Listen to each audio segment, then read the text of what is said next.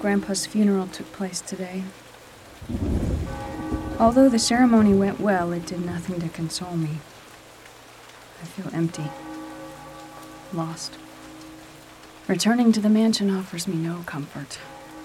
It's cold, distant, as though it rebels at my very presence.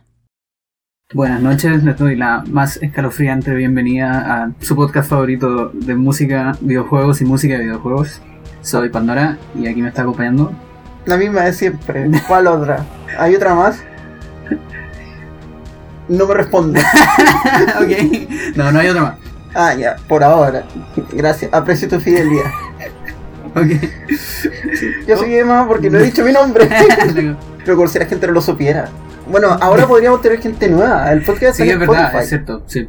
Y ya tenemos escuchas en Spotify. Y followers en Spotify. Así Bueno. que gracias. Sí, yo me aseguré de spamear todo eso. Sí. No, están llegando de a poquito. Así como otras cosas bonitas, gente. Muchas gracias por su- todo su apoyo. El monetario y los demás también. Sí, todo el apoyo. Todos. Y bueno, lo que nos convoca hoy día es un juego que se llama Eternal Darkness.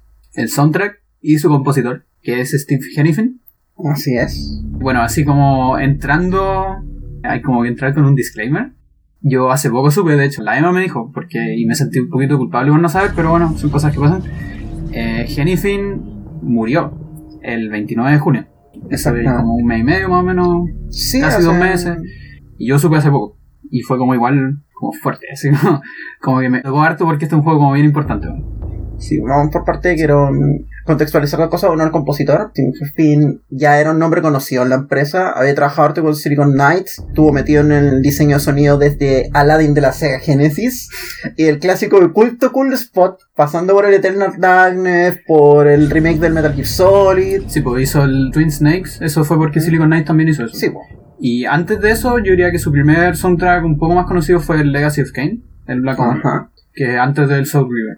Sí, de hecho el loco como que se quedó haciendo composición adicional para la franquicia de Metal Gear Solid. Está acreditado hasta el Metal Gear Solid 5. Sí. Y el loco estaba relativamente activo. Sí, y de hecho, en el último como gran proyecto de la post Silicon Knights, porque ya no se llama, en Two Human también participó. Sí. Eso ya me habla de una figura como más o menos histórica. Es decir, Sí. estamos hablando de alguien que estuvo desde el chiptune de la Sega Genesis hasta Metal Gear Solid 5. Ya estamos hablando de alguien con cancha en la industria. Claro, Y que era todavía relativamente joven, tenía 50 y algo. probablemente tenía, Sí, no tenía más de 60, yo creo. sí, era 50 y tanto. Es más joven que un montón de compositores que Sí, estamos vivos hoy día.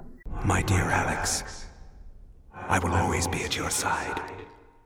Que Nobuo Uematsu y que Nobuo Uematsu está terrible enfermo más encima. Mm, Se ha tenido que cancelar gira y creo que no va a estar metido en el próximo Final Fantasy por problemas de salud.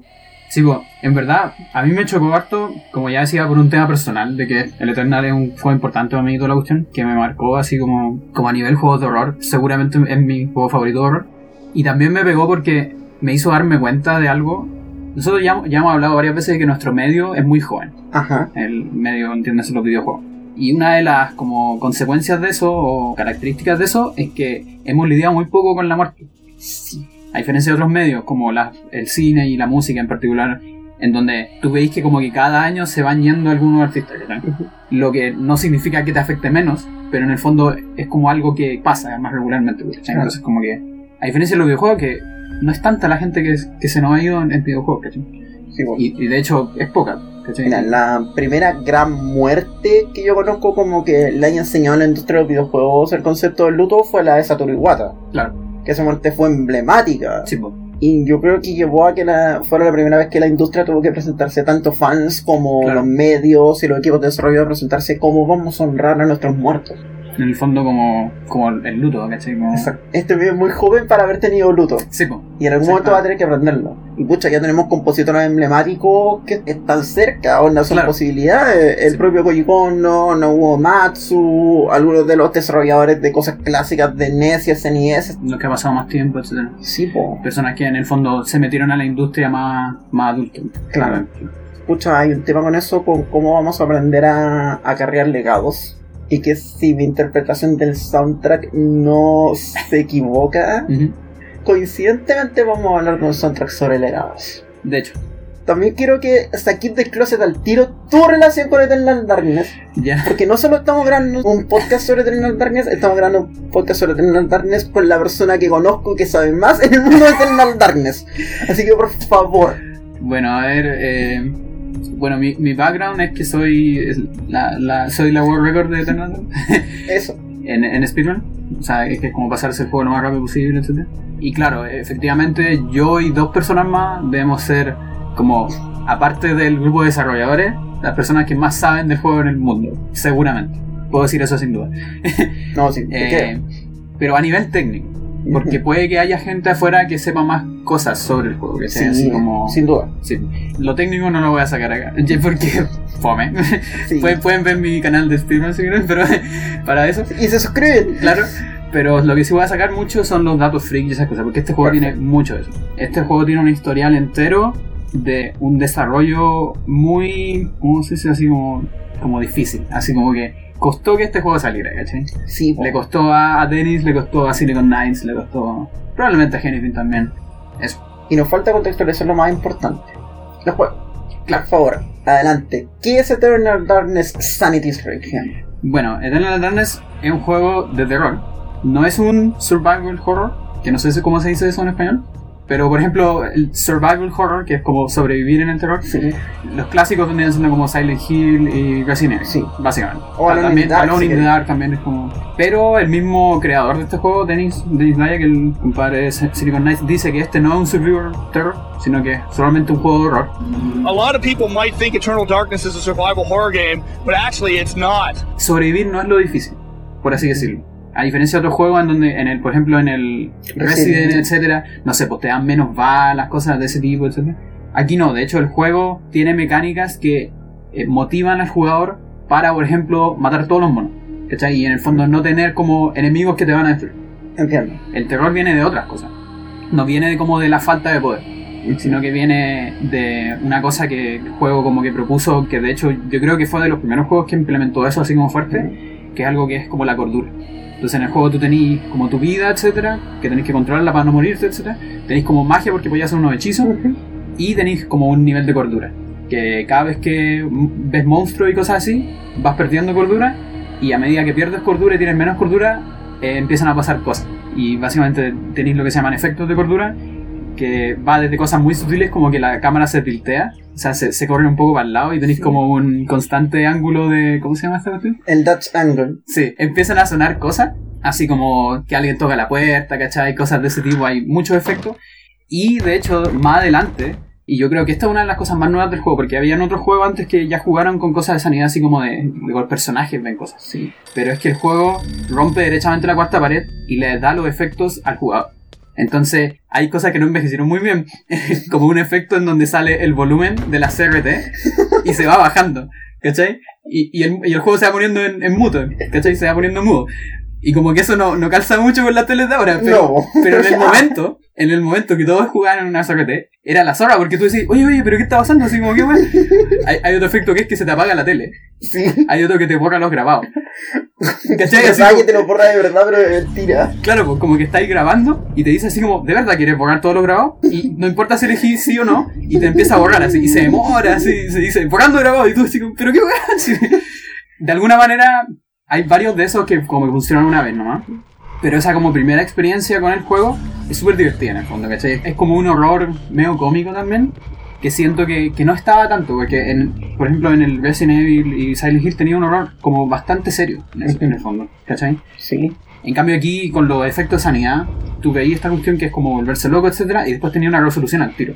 Que es como, veis como un flash y volvía a lo que estaba ahí delante. Y es como, ah, ya, eso no pasó, ¿cachai? Entonces es como una resolución al, al tiro, así como relajándote al tiro de ese estado, así como, como de estrés. Y de hecho, por eso también entiendo mucho la, la interpretación de, del creador al decir que no es un survivor. ¿cachai? Claro. Lo que quiere no sobrevivir en este mundo. Claro. Y de hecho, quiero destacarlo también porque está en el soundtrack ese tema. Ujú. También quiero decir que esos recursos de jugar como con el horror más meta, extrañamente no se metieron a los juegos de survival horror propiamente tal hasta mucho más tarde. Y hasta he visto juegos que no necesariamente son de horror usar esos recursos. Claro. Onda, yo no voy a plantear aquí mis reparos con Undertale, pero yo voy a admitir que cuando el juego me cerró la ventana, me, fue como, ¿qué? Sí. Podríamos decir que sos como hijo de Sí, un poco de O Eternal. cosas, por ejemplo, no sé. No, no lo voy a decir. No, pero, pero se entiende. En el fondo hay, hay mucho. Yo creo que el medio creció con el juego. Sí. Onda, no es un juego tan conocido. Vendió lo suficiente para un AAA, según yo, pero no lo suficiente como otros títulos que podrían haber vendido, ¿cachai? Tipo, para que te hagas una idea, eh, la versión PAL de Mili salió como los meses después en Europa. No me acuerdo si al mes, si al mes después o al mes antes, pero cerca. Estaba medio con el calendario apretado. Sí. Y bueno, eh, yo creo que nos podemos ir con un tema. Al toque entonces, ¿con cuál? Eh, Snake Princess. Vamos al tiro entonces del soundtrack de Eternal Darkness por Steven Honeyfield, que paz descanse. Snake Princess.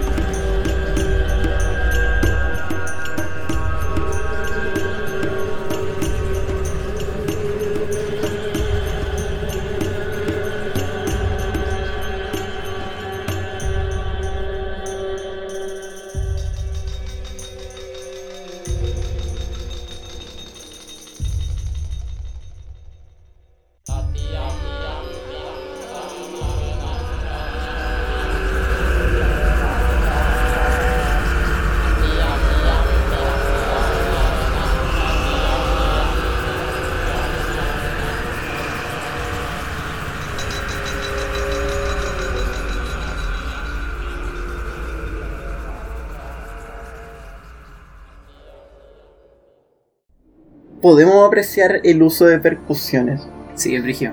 A mí este tema encuentro que es como de los mejores que hace eso. Bueno, todo esto un poco de contexto. Este tema suena en dos capítulos juego. Ujú.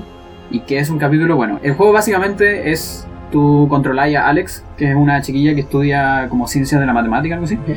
que se le muere el, el abuelo. Ah, ya están Y- chef y todo eso. Claro, básicamente. Y, claro, hace memes malos y bromas, bromas repetitivas, todo eso. Eh. Sí, y ahora y todo eso.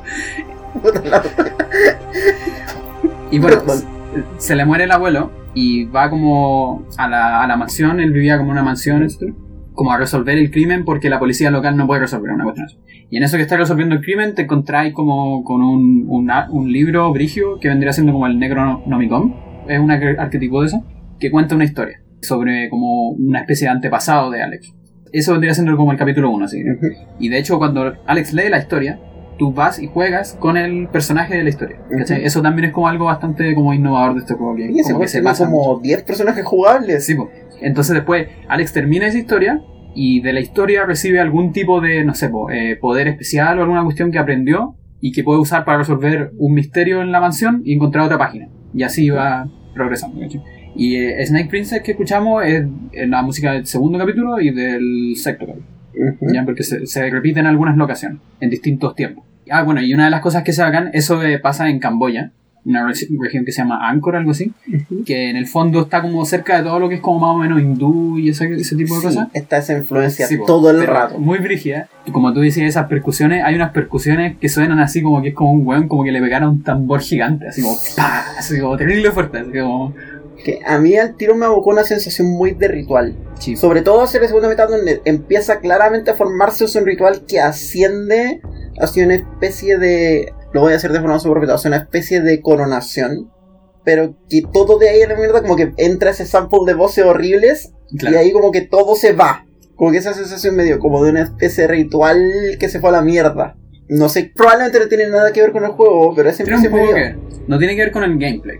Pero sí tiene que ver como con el motivo de- del capítulo, al menos de Elia. Elia es el- el- la, la primera personaje que ven ahí. En el fondo, la segunda parte del, es, es todo lo que suena durante los efectos de cordura. Cuando tu cordura está baja, Sí. empiezas a escuchar esos sonidos así como de ritual y cosas, etc. Y empieza a sonar todo eso. Y algo que pasa en el capítulo que pondría siendo como esta coronación que tú interpretas, eh, Snake Princess es probablemente una alusión a Elia. Elia es, eh, ¿cómo se llama? Una bailarina esclava, como de un imperio de Angkor, Sí. y que básicamente está chata de ser esclava y de bailarle a un emperador culiado y se fue como a buscar aventura.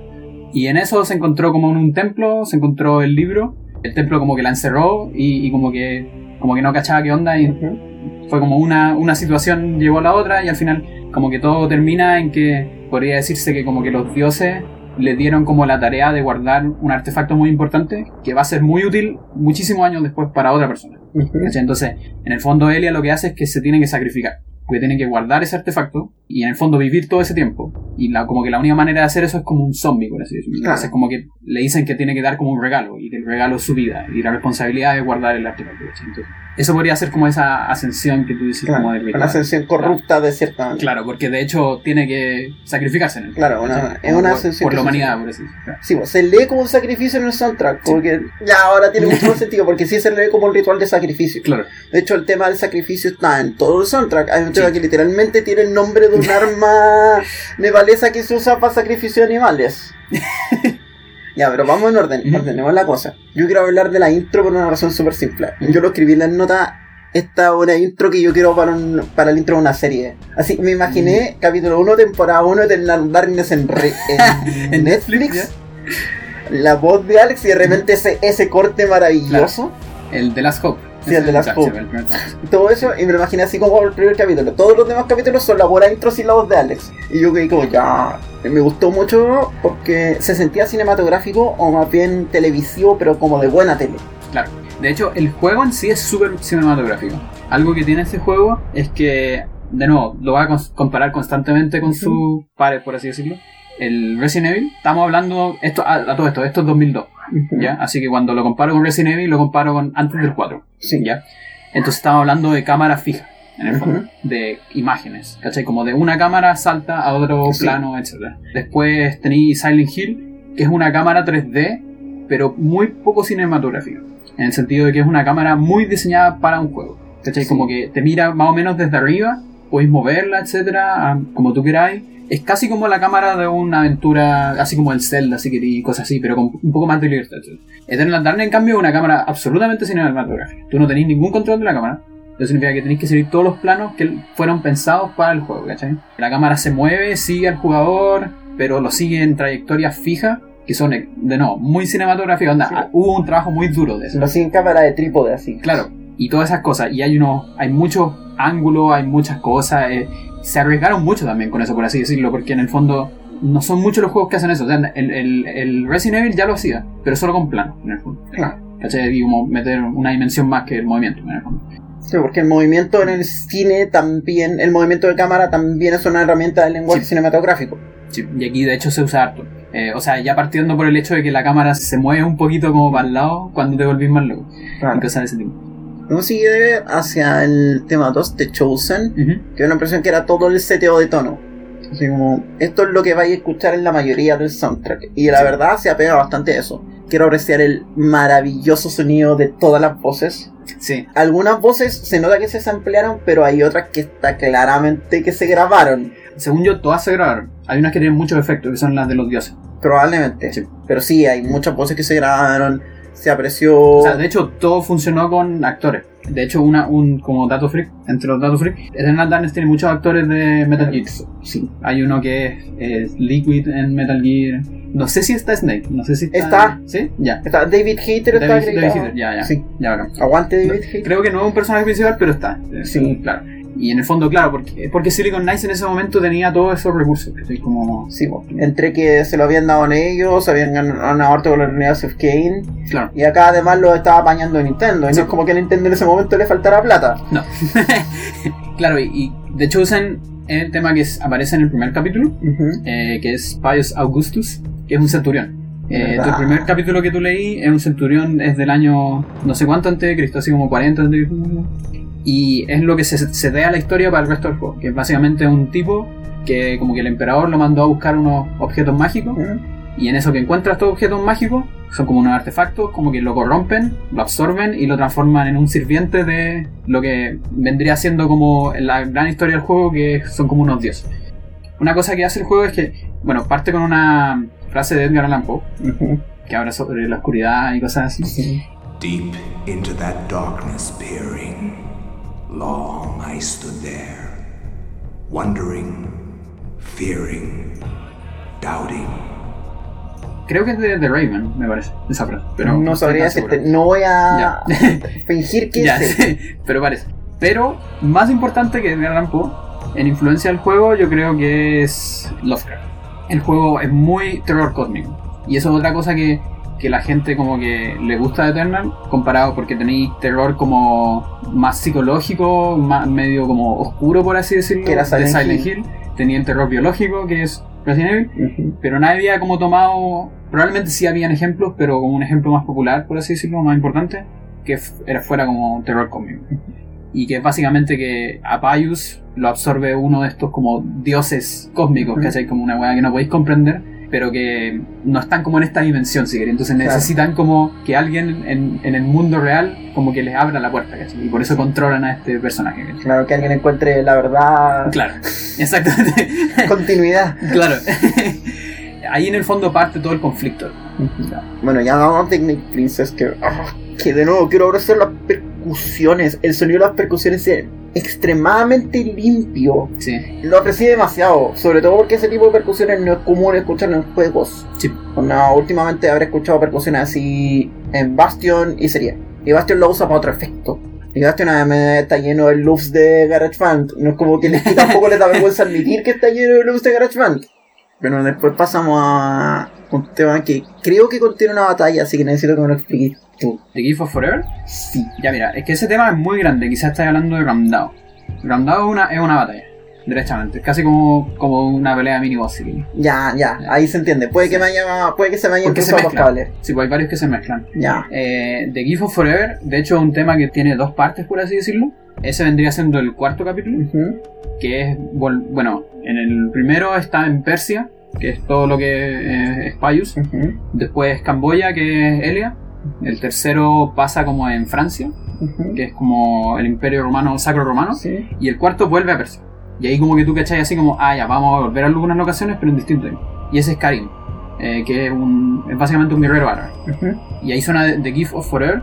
La primera parte es como la intro, que es básicamente que Karim está como enamorado de una chiquilla como de alta Sí, alcurnia. lo recuerdo. Claro, y que esta chiquilla como que lo manda a buscar un artefacto sagrado, que básicamente es lo mismo que Payos, ¿cachai? Y todo termina en que cuando Karim lo encuentra, esta chiquilla está muerta ya, como que ascendió a un plano distinto de espiritualidad y le dice así como que los dioses me dijeron que tenemos que salvar el mundo, ¿cachai? Y tenéis que hacer un sacrificio. Y se repite de nuevo esta cosa del sacrificio. Al igual que Elia, Karim tiene que defender este artefacto para que alguien mucho en el futuro pueda usarlo, ¿cachai? Entiendo. Y de hecho todo el juego gira en torno al sacrificio. Es una cuestión como bien interesante. Casi todos los capítulos terminan con la muerte del personaje que tú usas.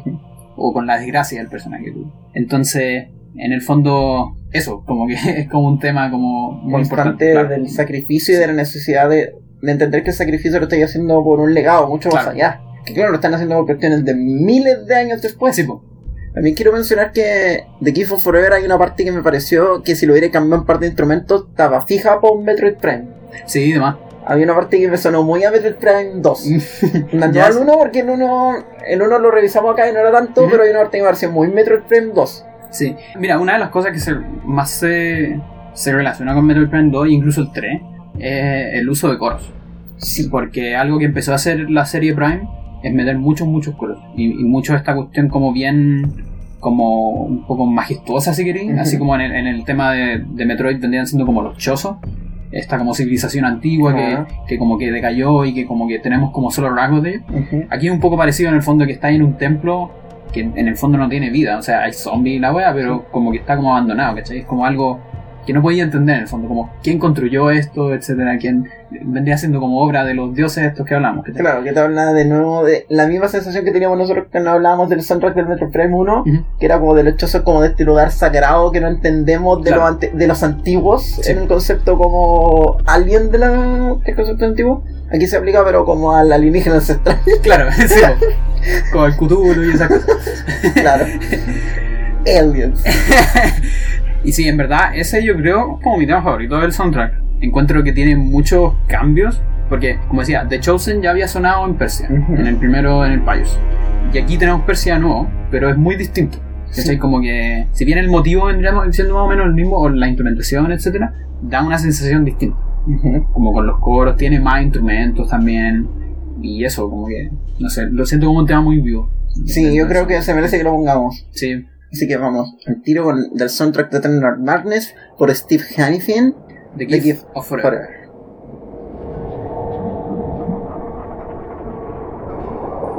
The universe is a yawning chasm filled with emptiness and the puerile meanderings of sentience.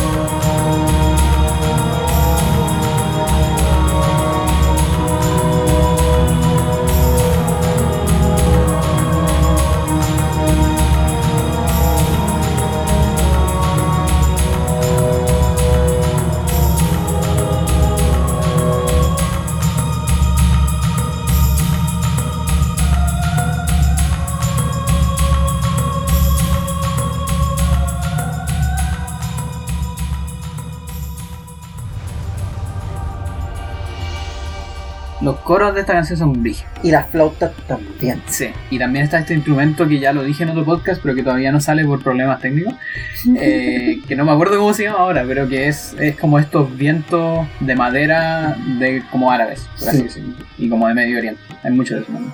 Que son de nuevo instrumentos muy primigenios. Claro, Cuestiones que te evocan como un mundo espiritual. Bueno, el tema de los espíritus y de las deidades está todo el rato, por lo menos en la primera mitad del soundtrack.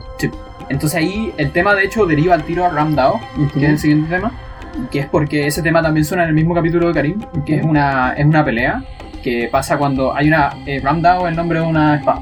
Ajá. Que a todo esto no sé si es una espada real. Según Wikipedia, sí. O sea, hay algunas que son principalmente ornamentales, pero Ah, ya, sí se usó como espada de sacrificio. Ya, ok. Ah, ya, perfecto. Ya, porque sí, porque la, la Ramdao de hecho es- es- vendría siendo el arma como melee más fuerte del juego. Wow. Es la más poderosa, más rota. Está, pero rotísima, así como absurdo. Como que el melee más poderoso antes de eso pega como, no sé, como 14 Ya. y la Ramdao pega como 78. Chucha. Es una wea absurda. De, de verdad que es absurdo. Y todas las otras pegan así como menos de 14. ¿cachai? Y ya, pues entonces como que Karim como que agarra esta espada y lo empiezan a atacar puros monstruos, ¿cachai? Y ahí suena esta música. Pero lo interesante es que la Ramdao, según lo que yo leí en Wikipedia, no puede decir que se ve más, son espadas para sacrificio. No Ah, se usaban para combate, se usaban para el sacrificio de animales. Ya. La forma que tenían, de hecho, estaba diseñada para que, por ejemplo, tú pusieras, no sé, tu macho cabrío Ajá. X y llegara y le rebanara ahí Claro. el cogote. Que eso me llamó mucho la atención que fueron, de nuevo, vinculados permanentemente al Sí, sacrificio y al ritual, porque Claro. eso es algo que vaya a ofrecerle a los dioses. Sí, po. Y de hecho, esa pelea es muy ritu- ritualística también. Porque es como que agarras eso, que vendría siendo como un poder como prohibido, si querés decirlo así, y te empiezan a atacar monstruos, etc. Y estás como en esta, como en una pieza y tenés que sobrevivir. Claro, como prometió robándose el fuego. Claro, cla- exactamente. Luego viene Black Rose, que es quizá la primera que rompe como con la estructura de Sí. lo que veníamos escuchando. Y que me habéis dicho que es la sticker Symphony del soundtrack de Sí, un poquito. Es la típica canción favorita de la gente que, Ajá. que ha jugado el juego o que ha escuchado el soundtrack, o ambos. A mí en particular me gusta Caleta, como que encuentro que tiene como un, un motivo más tranqui en general. Es lo que suena en el primer capítulo que es en la mansión aparte de Alex. Que es que tú ya pasáis Karim y leí el siguiente capítulo y es Maximilian Roivas. Que es el primero que también tiene el mismo apellido de Alex, Alex Wow. Roivas. Que a todo esto, Roivas es Savior al revés. ¿Sutileza? ¿Dónde? la cago, así como Savior significa salvador en, en español. Ah, significa ceniza. Pero bueno, No jamás superé eso. Perdón. Entonces como que volví a la mansión, pero esto es como el 1400. ¿Cachai? De hecho, Max vendría siendo un, como un señor como de esa época. Tiene como estas pelucas así como, ¿Verdad? como de juez antiguo, ¿cachai? Porque es como de, de alta alcurnia, ¿cachai? Como de clase alta, se me. Ese capítulo, claro, tú tenés como esta música tranqui en la mansión porque el capítulo empieza muy como de explorativo, ¿cachai? Sí. Como que tú empezás ahí... Porque de hecho a Max le pasó algo parecido a Alex en el fondo. Se murió su papá, Ujú. que tenía la mansión y él la heredó, ¿cachai?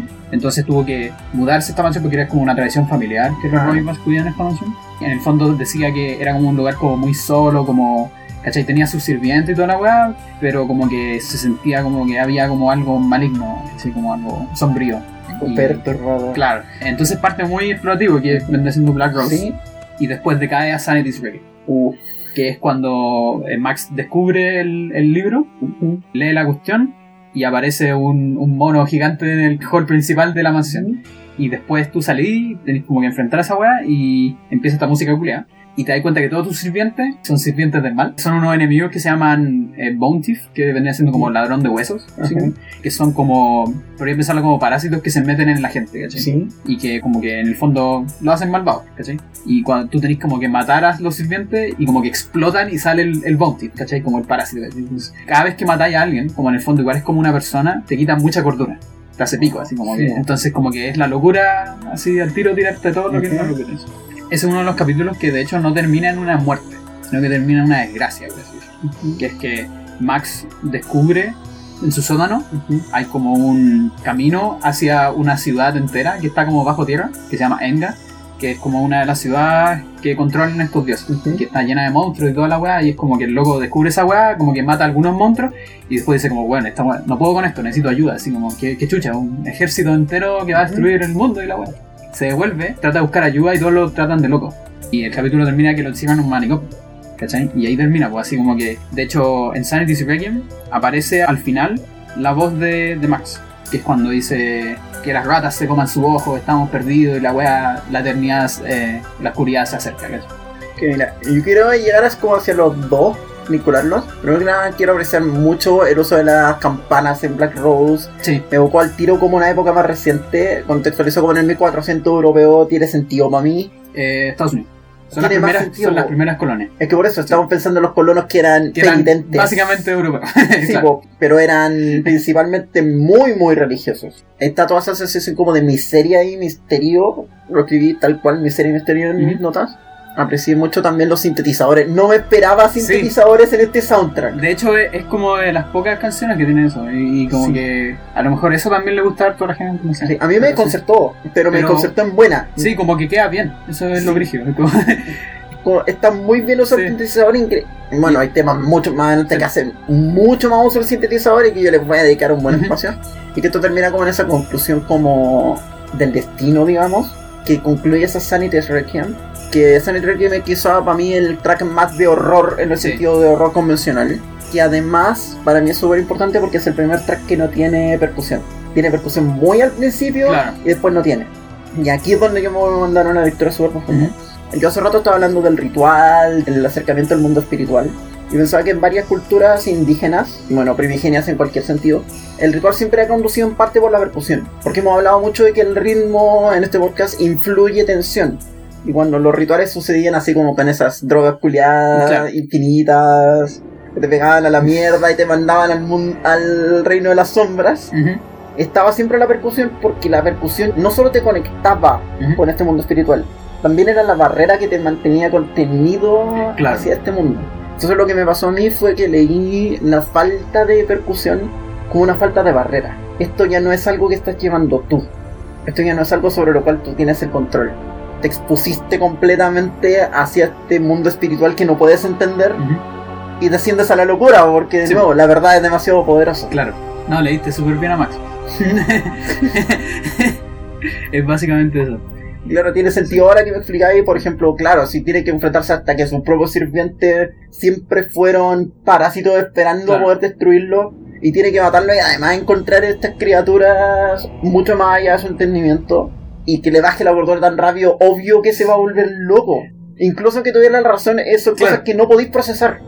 Y bueno, el soundtrack a mí me gusta mucho cómo está armado. Yo creo que eso de- debe haber sido probablemente el trabajo de Jennifer, derechamente, que fue como armar un soundtrack, digamos como un álbum, Sí. a partir de los temas del juego, por así que, Ujú. sí, que en el fondo son lo mismo, pero me refiero a que está presentado de una forma que tú lo puedes escuchar como un álbum, ¿cachai? Como Sí. un disco. Porque algo que hace mucho este soundtrack es que muchos temas tienen como remixes de varios temas del juego. Que son, por ejemplo, Sanity's Requiem son tres temas del juego. Y mezclados con muchos sonidos que no son temas del juego, sino que son como sonidos de enemigo y cosas así, ¿cachai? De hecho, al final, el tema final, que es el del guardián, que es el- uno de los monos que tiene que pelear Max, el sonido del rugido del guardián, el mismo sample que usan para el sonido del rugido de Bowser en el, en el 64. en Mario 64. sí, eso, eso es una de las cosas que se cae un poquito del juego, que tiene muchos samples eh, como sin, Como de sin Nintendo, royalty, sí, claro. Eh, o, o que, que sale prestado a Nintendo también. por Sí. Pero aparte tiene muchos de free royalty, onda como sonidos de explosiones o así que escucháis en las películas. ¿cachai? Menos mal que no sale el Wilhelm, el grito de Wilhelm, pero, pero sí suenan muchos otros sonidos así un poco genéricos. Pero hay otros que son muy buenos y que se nota que lo hicieron ellos. Sí, así como pero- porque son muy, están muy bien hechos. Yo quiero decir que el hecho de que un sonido sea royalty free no significa que sea malo. No, para nada. Siempre y cuando esté bien contextualizado dentro de Sí. los soundtrack. Si está bien mixeado, si sabéis cómo explotarlo, obviamente que es un sonido que se va a integrar y que nadie lo va a notar. Y de hecho la mayoría de la gente que nota esas cosas son gente como yo que se sabe todos los royalty free de memoria y les da risa eso, ¿cachai? Pero en general un jugador X como que pico. No es como cuando, no sé, veí un juego hecho en Flash y caché esa explosión clásica del Game Maker. Esa explosión que la usa todo el mundo cuando no cacha cómo hacer una explosión. Claro. Mezclé Flash y Game Maker en una pura frase, no lo puedo creer. Sí, está bien. Yo programo Game Maker. Yo programé Flash. sí, el Word. bueno, luego avanzamos hacia A Journey into Darkness. Que en verdad me pareció como la conclusión lógica de Sanity's Requiem. No me pareció que elaborara mucho más dentro de lo que estaba cortito. pasando. Es muy cortito. quizá por eso, pero me pareció completamente perdido, como desparramado y perdido. Eso suena en Lindsay, que es el siguiente capítulo. Y Lindsay es el único otro capítulo que pasa en el mismo lugar de Elia, en Camboya. Y es el capítulo que cierra ese lugar. Ese subplot. Claro.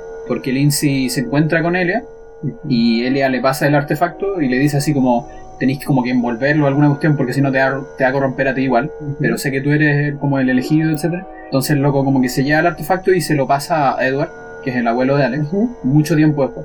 Esto debió haber sido como en los 40 tal vez, puede ser. No, no. O Segunda Guerra Mundial, o antes. Sí, puede ser más o menos por ahí. Ya. Como en los 80 quizás. Y se lo pasa a Edward yo creo que como en los 90. Más o menos. Porque Edward es un Roybas y porque es una persona que está investigando mucho sobre lo antiguo, ¿cachai? Ah, como, no, se, no se explica cómo llegó a él, pero se entiende que como que los hilos se movieron para eso. ¿cachai? Bueno, toda esa cuestión de lo cósmico, de los dioses y Sí. el destino. De hecho, algo que hace mucho este juego es que no explican mucho. Y a mí personalmente me encanta eso. No me gusta cuando las cosas no están justificadas, pero también detesto cuando me dan todos los detalles innecesarios.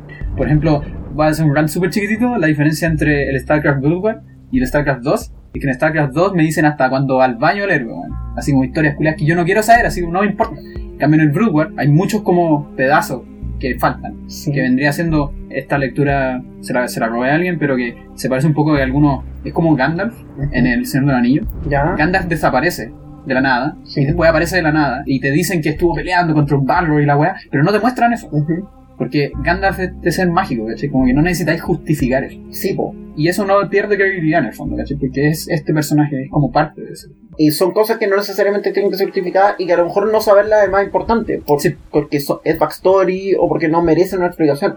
Un caso que me gusta caleta cuando juegan con como lo de la meta explicación está en el Breath of the Wild. Cuando el pájaro este cast te cuenta la historia antigua, Ya, es como que te contara él un juego de Zelda, pero no es un juego de Zelda que tú conozcas. ya. Es como si te contara. Se supone que te está contando Ocarina of Time, pero la historia que te cuenta él no cuadra con el Ocarina of Time que jugamos. Mm, Y yo al tiro me pasé el rollo, ya, pero esta cuestión se supone que pasó hace 10.000 años. Obviamente toda esta cuestión se transmitió por tradición oral Claro. y es súper factible que en todo ese tiempo la historia se haya distorsionado, Sí, porque así nos pasa con toda la mitología. Y eso me pareció como súper meta de contar cómo el propio universo de Hyrule transmite la leyenda de Zelda. ¿Vieron lo que hice? Hablando de eso mismo, hay algo de eso creo en The Penitent. Me llamó mucho la atención el nombre al tiro. Está ahí un tema con el arrepentimiento, con la persecución cristiana. Este tema es quizás el más como católico en todo Sí. ese sentido. Tiene los coros gregorianos, Sí. tiene las campanas. Está súper bien hecho porque esto es de los capítulos que pasan en una iglesia en. ¿Cómo se llama esta ciudad? Filo, pero en una ciudad de Francia. Ya, una ciudad de Francia random. O sea, es una real. Eh, Amiens. Ya. Y entonces son tres capítulos que pasan ahí. El primero es Anthony, que pasa durante el Sacro Imperio Romano. Ya. Entonces tenéis como esta primera visión de lo católico. El segundo es durante la Inquisición, que es una visión bastante Sí. distinta, pero sí, sigue dentro de lo católico. Y el tercero es durante la Primera Guerra Mundial. ¿Verdad? Ese era. Ahí se me armó todo. Yo estaba apreciando el giro de esta cuestión, pero de repente me ponen ese sample. The Inquisition is here for a Sí. reason. Esta cuestión Explota. explota. sí. The Inquisition is here for a reason, brother. Y yo estoy como. ¿cómo? y esa explosión que fue como una persecución muy corta, pero que automáticamente lo, lo derrumbaron así a la Sí. mierda, lo, lo pisotearon. sí. Sí, pues de hecho antes de eso el tema es tranquilo. Sí. Es como una iglesia, ¿cachai? Como que hay algunos como pistas de que esto igual está un poquito corrupto, por así decirlo. Hay un sonido que no sé si pueda describirlo muy bien acá, pero que es el tum, tum, tum. Ya, ese sonido, Julio, lo van a escuchar mucho en el, en el soundtrack. A lo mejor van a entender lo que digo o no, pero no importa. Ese sample suena mucho en la mansión. Y es de hecho lo único que suena en la mansión. En la mansión no hay música, en la mansión de Alex. Y después en Edward, porque spoilers, usa ya de Edward después. Spoilers. Oh, spoilers.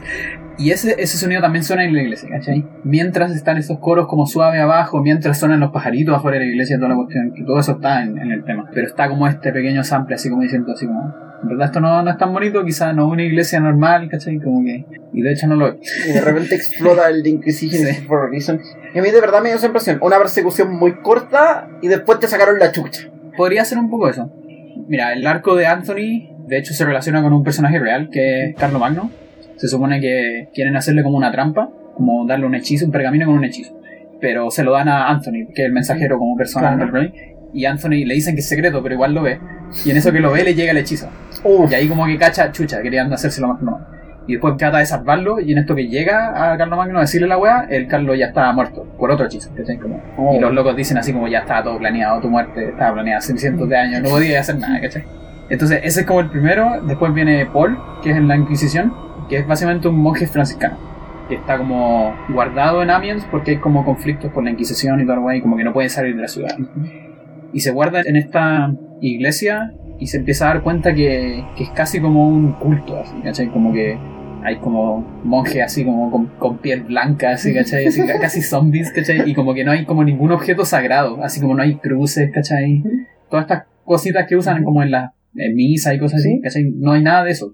Entonces como que se empieza a preguntar y todo cae en que el loco como que descubre esta cuestión, descubre que como que el jefe de la iglesia al final era Pius, a todo esto, que se llama Paul Agustín.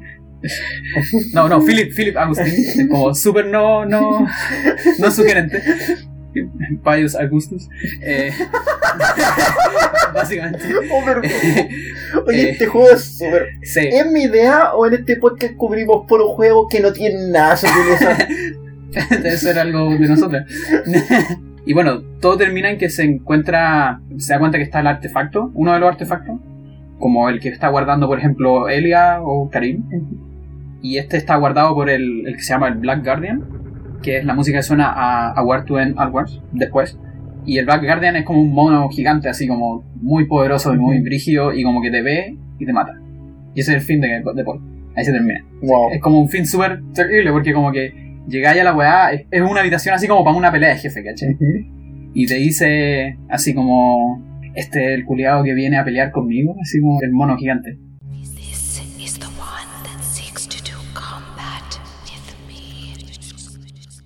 Y va y te aplasta. y es terrible porque, weón, el, el capítulo termina con Paul aplastado, ¿cachai? Onda así como la carne, así. F. Claro, así pues partico, así como que... Wow. Es que claro, es como ese anti-build-up, ese Claro, anti-climax, de que tú juráis que va a tener la pelea y, pff, y esa sensación anticlimática también te deja mal, po. Sí, po.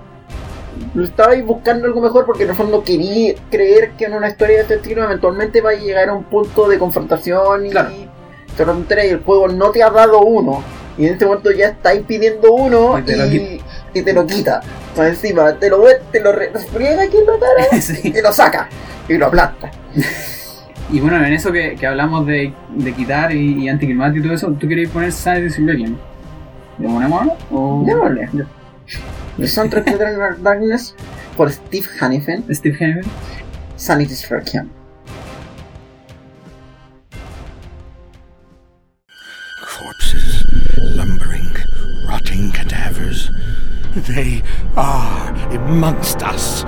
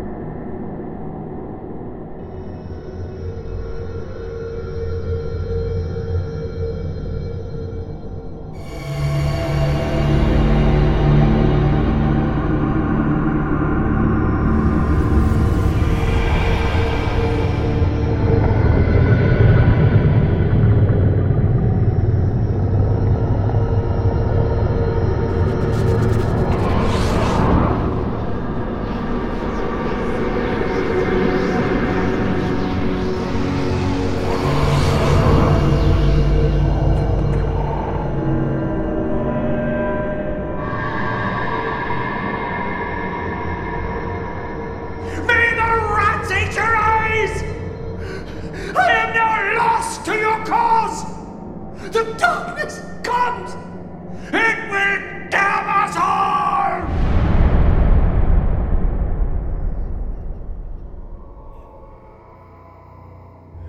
Muchas gracias por escuchar escucharnos para este maravilloso episodio de Eternal Darkness. Lamentablemente lo vamos a tener que seguir en una parte 2. Sí. Así que lo vamos a sacar como en un mes, yo creo, en un año, a lo mejor. La otra temporada, a lo mejor. Sí, probablemente Yo soy Emma.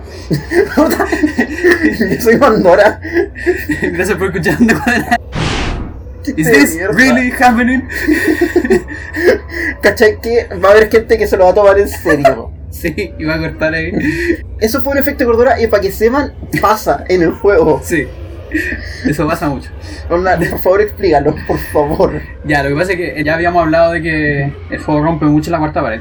Sí. Y una de las cosas que hace cuando hay como en el capítulo 4, ya pasáis Karim, volví a Alex, y en eso que retomáis el, el control de Alex, de repente se queda parado el juego un poco y te muestra una imagen, así como una imagen encima de la pantalla que te dice así como la aventura de la oscuridad todavía no ha terminado. Prepárate para no sé qué cuestión. Y sale así como Eternal Darkness, Sanity, no sé qué weá, un nombre Dos. raro, claro, dos. To be soon, ¿cachai? Como coming in no sé cuánto. Y después te vuelve con el flash así como. Y, y Alex dice así como, ¿está pasando esto realmente? Así como, ¿qué weá? Y me encima te lo pones con un punto super random. Así Sí, como- es una, weá donde, puta, un juego actualmente sí haría esa weá, así como que Claro. lo cortaría episódico. Claro, sí, po. No, y, y de hecho, está súper bien pensada la weá porque puede no salirte justo ahí. Puede que el juego no te lo dé ahí y te lo dé un poco más adelante. Sí. Y en cualquier punto de en eso te lo muestra una sola vez, pero te lo puede dar, ¿cachai? Y es como, como divertirse. Seguimos en el soundtrack, viene The Sum, que aprecié mucho cuando este juego usa los coros. Usa además muy bien la selección de qué voces en los coros quiere. Sí, Y este tema tiene un coro específicamente con voces femeninas. Y eso lo aprecié, caleta. Sobre todo porque contrastó con las percusiones que se sentían muy militares. Mira, ese tema, después de Paul, viene Peter. No en el orden, pero me refiero, es, el, es el siguiente, la siguiente parte de ese plot, de la iglesia, si queréis.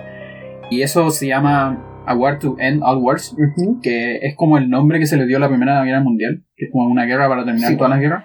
No funcionó, porque hubo más guerras después, pero bueno, eso era como lo que se quería en el mundo. Y es que Peter es un periodista que está documentando la guerra. Y la iglesia en ese momento está siendo usada como un hospital de campaña. Entonces él se encuentra en esta iglesia y ya, una iglesia piola, etcétera, pero parece que en las noches como que desaparecen los soldados que tratan de curar y weá, y como que están pasando cosas raras. Empieza a investigar y se encuentra más o menos con lo mismo que Paul. ¿cachai? Así como que esto es corrupto. Durante este capítulo, como que la variación de la música es muy parecida a de Penitent, pero con estas baterías militares ¿cachai? Y siempre en el fondo tú escucháis como balazos, explosiones, cada vez que explota algo y se mueve la cámara, ¿cachai? Es como muy metido ahí, ¿cachai? Como Muy metido en la guerra. Claro, ¿cachai? Eh, Es muy inmersivo, de hecho, en ese, en ese sentido. Esto culmina de Som, el final del capítulo, hacia el Black Guardian, que es el guardián que te encontraste con. Paul, que te mató de un golpe. Sí. Cuando te vas acercando a esa pieza, suena de Som. Entonces, de alguna manera, como la culminación de esto. Es como, Ajá. porque de hecho, el tema yo lo siento mucho así como que descubriste que exactamente esto está corrupto y como que es- nos, vamos a enfrentar a eso y como que se mezcla porque en el fondo, para el humano, la guerra para terminar todas las guerras de la guerra mundial, para los dioses, en verdad, esto es solamente algo que hicieron para que hubiera más carne para entregarle al guardián, porque necesita alimentarse para seguir buscando el artefacto. Es solamente un, como un hilo, ¿cachai? Claro. Es Eh, parte algo del plan. Y como muy pequeño, por así decirlo, ¿cachai? Casi como hacer pelear mucha gente por esto, ¿cachai? Como por un... Son dioses. Sí. ¿Qué concepto tiene? ¿Qué Claro. importa? Este no es el dios judío cristiano, este es el dios como el titán griego. Claro. Al que en verdad no le importa lo que esté pasando con los que están ahí abajo mientras sirva su propósito. Me gustó mucho también A War to End of Ports. Aprecié mucho ese sentido de batalla que tiene. Me imagino que, Es como de lo más intenso Sí. en ese sentido. y que fue una batalla que importaba. Me gustó mucho esos golpes de coro con Sí, viento. No hay nada más que coro con viento y son súper potentes. Sí, casi suena como si fueran percusiones el. Sí. y te pegan constantemente, constantemente. Esto es una cuestión que a mí me hubiera gustado escuchar en el God of War 2018.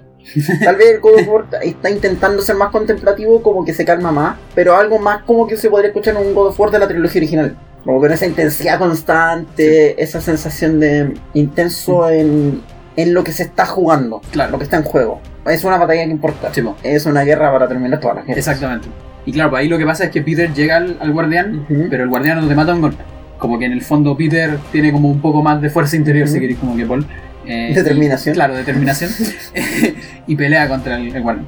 Y de hecho, eso se relaciona con el gameplay también. Y de hecho, yo por eso ad- admiro mucho como el trabajo de personajes, porque no es solamente que tú tenés como un avatar distinto cada vez que juegas, sino que también tus personajes tienen atributos distintos. Bueno, en el juego, aquí creo que me voy a alargar para explicar la weá de los dioses.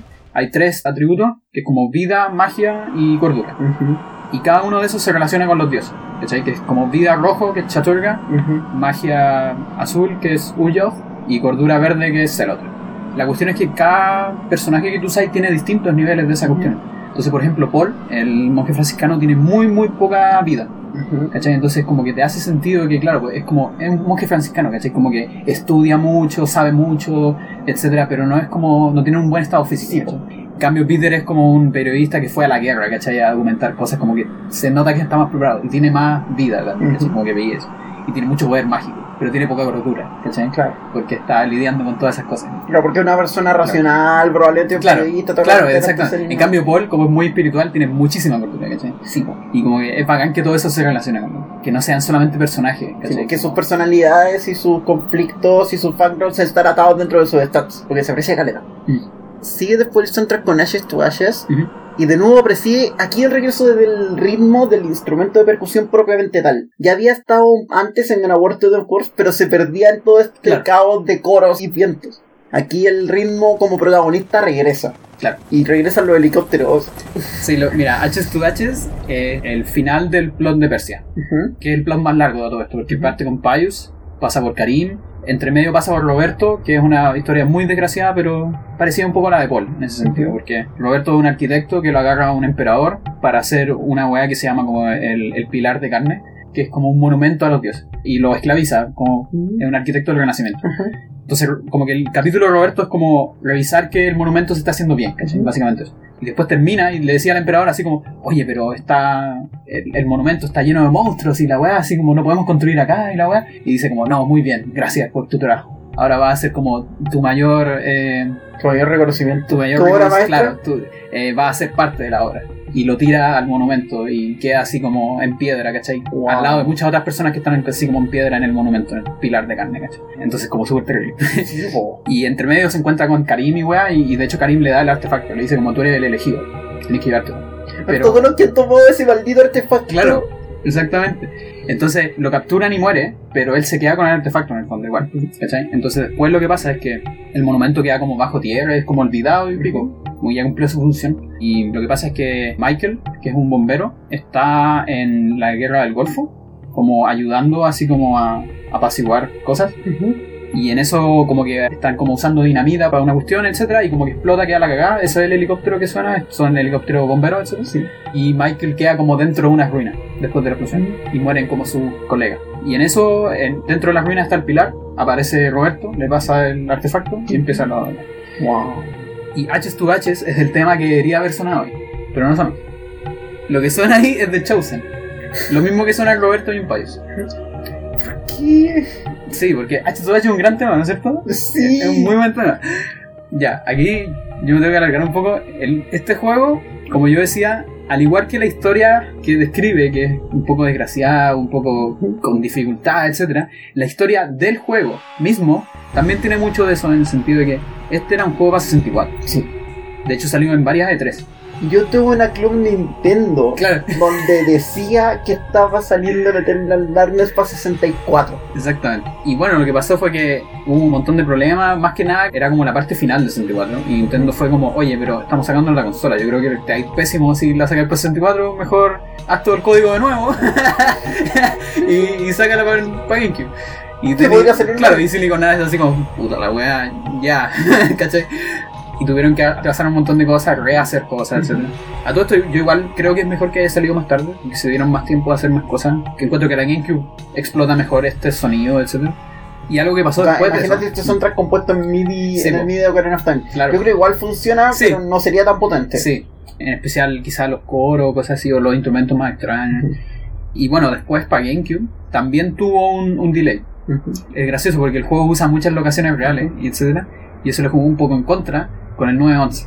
Eso me acuerdo de verlo en Wikipedia. Sí, porque el capítulo de Karim no existía y el capítulo de Michael tampoco. El capítulo de Karim era Joseph y era un caballero templario que iba como a Las cruzadas. unas cruzadas a Persia. Ya. Entonces, al parecer, eso era muy conflictivo con todas las guerras que estaban pasando en esos lugares y musulmán, etcétera, toda esa weá. Entonces decidieron cambiarlo por Karim. Que a todo esto yo creo que Karim es un mucho mejor personaje. Pero bueno. Y Michael no era un bombero que iba a la guerra del Golfo a ayudar, sino que era un soldado.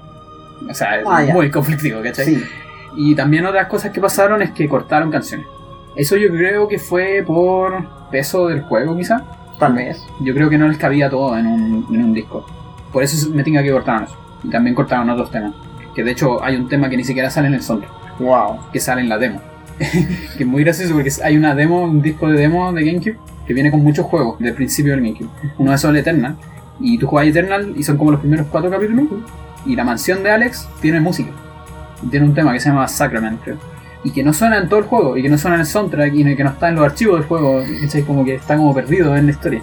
Y es un tema a la zorra, así como que es muy bacán Sí. ese tema. Yo lo escuché antes de empezar el podcast y wow. Onda, igual creo que no le da bien a la mansión. Creo que yo lo hubiera puesto en otro lado. Pero un buen tema. Porque de hecho hace como un buen mix de casi todos los motivos del juego. Eso. Para que vean, todas las historias son accidentadas.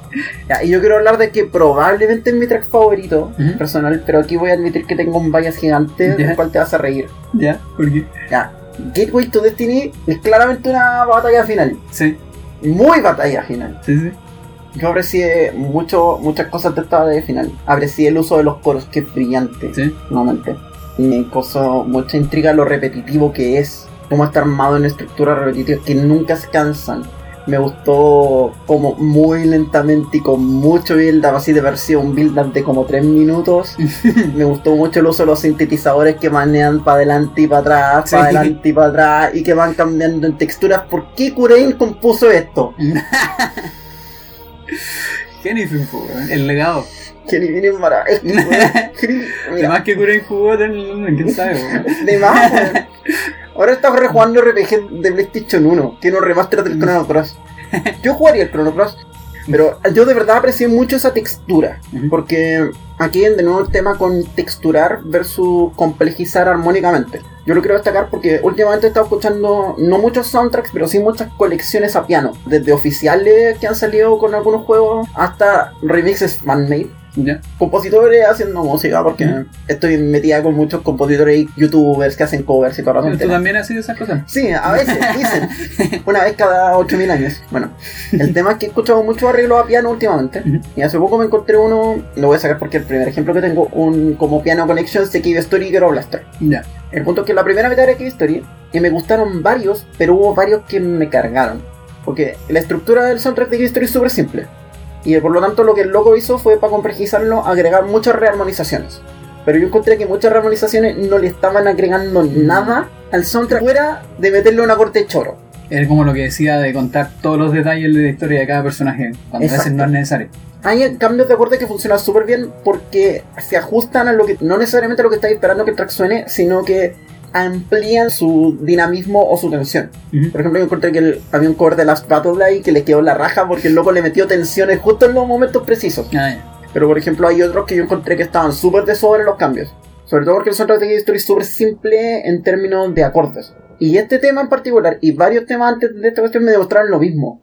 Tú no necesitas armar una, una arquitectura súper rica en cuanto a armonías si sabís jugar con texturas musicales, con llenar el soundscape, con jugar con lo que significan tu instrumento, con el legado diegético y no diegético del instrumento, con lo que significa fuera del juego, con lo que Claro. significa dentro. Y me da la impresión que si algo hace muy bien Jennifer en todo el soundtrack, es tomar esos elementos que a ratos se sientan casi arquetípicos y con mucha inteligencia para saber cuándo usarlos, los usa de forma correcta y creativa, pero sin hacerse el choro. Claro. Porque a muchos compositores les pasa que se hacen los choros a veces. Que se les pasa la mano y hace la cuestión porque es cool, Sí, sí, sí. no porque signifique algo. Y la música, por lo menos para mí, es un medio de expresión. Y como lo analizamos en este podcast, es un medio de narrativa. Y saber explotar esa narrativa hasta con recursos simples es mucho más valorable que tratar de hacerte el choro en una cuestión que suena bacán pero no dice nada. Aquí estamos matando como a la mitad del rock progresivo de los últimos 15 años. Sí, un poquito. Pero queda la otra mitad que es la zorra, así, Así. así que tranqui. Pero sí, es un poco lo que pasa, lo que hablábamos delante en Black Rose, de que tiene como estos sonidos como medioambientales, o como campana y cosas así, que como vendría siendo casi diegético, como de la época, etcétera, pero mezclado con un sintetizador que no tiene nada que ver con lo, con el 1700 Ajá. y el- etcétera, como, pero se lleva bien. Sí, po, porque lo que está en el soundtrack, incluso ese chelo que sonó súper falso en ese momento. ah, ya sé que chelo está hablando, ya por fin lo caché. Pero a mí me gusta, me O gusta sea- que suene así. Yo sí lo perdoné. Quizás es una reescucha, porque de verdad pienso reescuchar el soundtrack. Capaz hasta le voy a encontrar el sentido. Pero en ese momento fue como. No te íbamos tan bien. Onda, no alcanzó para que se me cayera el tema. El tema me sigue pareciendo bueno. Pero igual me dio risa. está bien. Pero eso, le tengo mucho cariño a Gateway to Destiny. Así que quiero que vaya y va Sí, al toque. Sí, a mí también me gusta Caleta. De hecho, hay algunas personas, y es como que lo tengo que decir, que dicen que el tema es muy punchy punchy. Así como casi electrónico. Y yo les digo, bueno, me importa un pico, sigue siendo bueno. Así como, ok, no me importa. Vamos entonces del soundtrack de Eternal and Its Requiem por Lina, por Steve Hannefield y Gateway to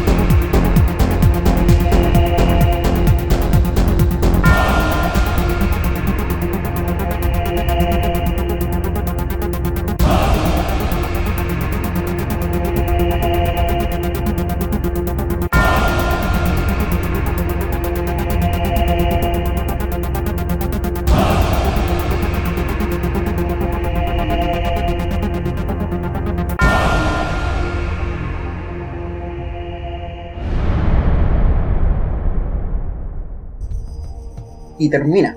Y se acaba. Como todo. Exactamente. Con el track 14, A Purpose. Un epílogo. Sí, de hecho es, es el epílogo del juego. Aprecié el ritmo, pero como más centrado, como más calmado, como más habiendo entendido algo. De hecho tiene muchos colores de Snake Princess, como de esa parte. Sí. Más como intermedio hindú, pero como más... Tiene más o menos las mismas percusiones. No, no Sí. estas fuertes, estos como cosas que les pegan, sino que estos como estos metalitos que hacen sonar y cosas. Y efectivamente el final. O sea, de hecho, una parte de eso pequeña suena en todos los finales. Pero el tema entero solo suena en el final como real, si queréis. A todo esto, cada vez que tú empezás el juego, podías elegir tres artefactos, que son uno de los tres dioses de los Sí. que hablaba antes. Y eso te da como un camino en el juego. Que en el fondo son casi iguales, tienen como enemigos distintos, pero las cutscenes son distintas, ¿cachai? Porque el dios es distinto. Y después tú podís como una nueva partida con cosas grabadas y podías elegir otro artefacto. Y de hecho, el artefacto que ya elegiste ya no sale. Mm, ¿Cachai? Es como casi como una dimensión paralela, ¿cachai? Claro, Y así hasta que completéis los tres. Y cuando completáis los tres, te sale el final como alternativo. Entiendo. Y sale este tema que es como para cerrar en el fondo. Sí, pues es como el final, el propósito del legado entregado. Aquí quiero hablar Claro. como de la cita del. Porque hay una voz de Alex Sí, pues Alex es la que habla ahí. que me gusta mucho porque no sé de dónde es esta cita, pero la quiero decir textual. To think that once I could not see beyond the field of reality, to see those that dwell behind. I was once a fool. Aprecio mucho esta cita porque tiene una significación literal.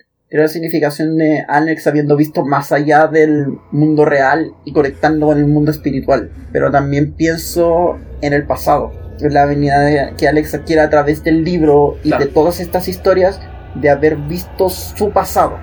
Y de por lo tanto haber visto el legado que ese pasado le arrastra a ella como la salvadora.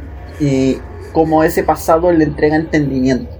Claro, que en el fondo, a pesar de que toda la historia técnicamente del juego, por así decirlo, sucede como en un día del año 2000, ¿cachai? Sí. Que es cuando Alex abre el mundo, más o menos.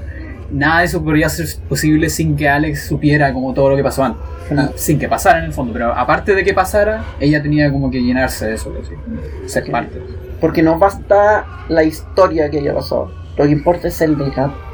Que esa historia se preserve y se mantenga. Y pueda ser contada una y otra Como y otra vez. historia. Una y otra y otra vez. historia, Una y otra y otra vez. Sí, pues de hecho, esa frase es de Payos. Es la primera frase que suena cuando tú leís por primera vez el libro. Y con esa misma frase termina el juego cuando tú lo terminas. ¿Cachai? Como que, porque en el fondo cuando tú partís con Payos, Payos te dice así como... Porque él adquirió como el poder de los dioses, así como que pude ver detrás del velo de la realidad, ¿cachai? Y Alex también pudo ver, por así decirlo, al final, después de haber vivido todo esto. Y de hecho, una de las cosas como brígidas que pasa al final del juego, y por eso hago la conexión de Payos con Alex, Ujú. porque es muy directa. En el juego, tú sabéis que Paius, el archienemigo, va a convocar al dios. A todo esto, los dioses funcionan como en un triángulo, así como que uno mata a este, el otro mata a este, y Ah, así, ya. es, cíclico. El. Entonces, claro, el cachipún. Entonces, Alex, para ganar el cachipún, porque no tiene que ganar solo a Paius, van a invocar al dios, ¿cachai? Invoca al otro dios, al que le hace la pelea a Paius. Y después tú peleáis en- con Gateway to Destiny, vencí a Paius, Sí. matáis al dios, The darkness is not so easily destroyed. No. My death is just the beginning.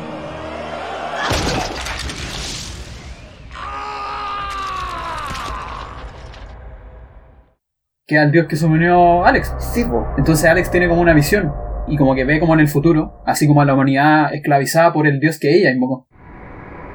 What have I done? ¿Qué hice? ¿Cachai? Así como dejé la misma cagada que Payus. Y ahí aparece Edward, como el espíritu de Edward, porque está muerto. Y le dice así como, rápido Alex, tenemos que confundir, destruir esta criatura. Quickly, Alex! We must find this creature!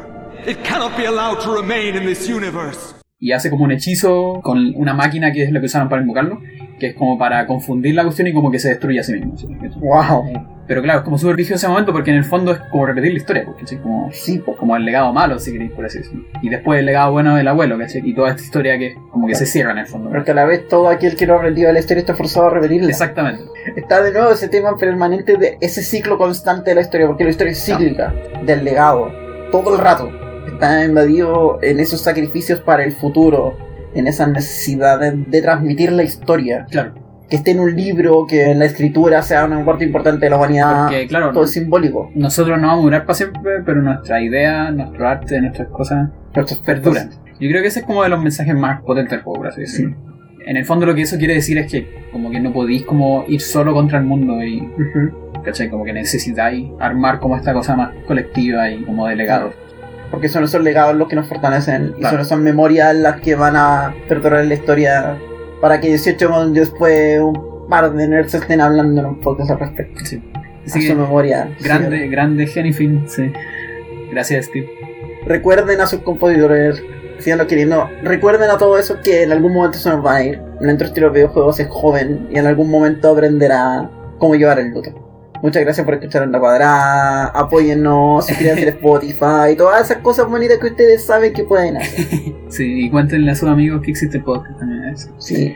Meter a sus amigos, a sus vecinos, al perro. Sí. Nos sirve igual. Yo soy Pandora Yo soy Emma. Gracias por escuchar. y me voy a dar el lujo de cerrar con Sacrament, que es el tema que no sale en el soundtrack. Y lo voy a poner especialmente porque cualquier persona que escuche soundtrack no lo va a escuchar. Entonces, si escuchan el podcast, van a tener un regalito extra. Porque a todo esto tampoco está en YouTube, no está en ninguna opción. Nosotros lo extrajimos en la comunidad Speedrun de los archivos del CD demo, ¿cachai? En un formato horrible, yo lo pasé a MP3, todo para que sonara acá. Ven, este podcasting de calidad.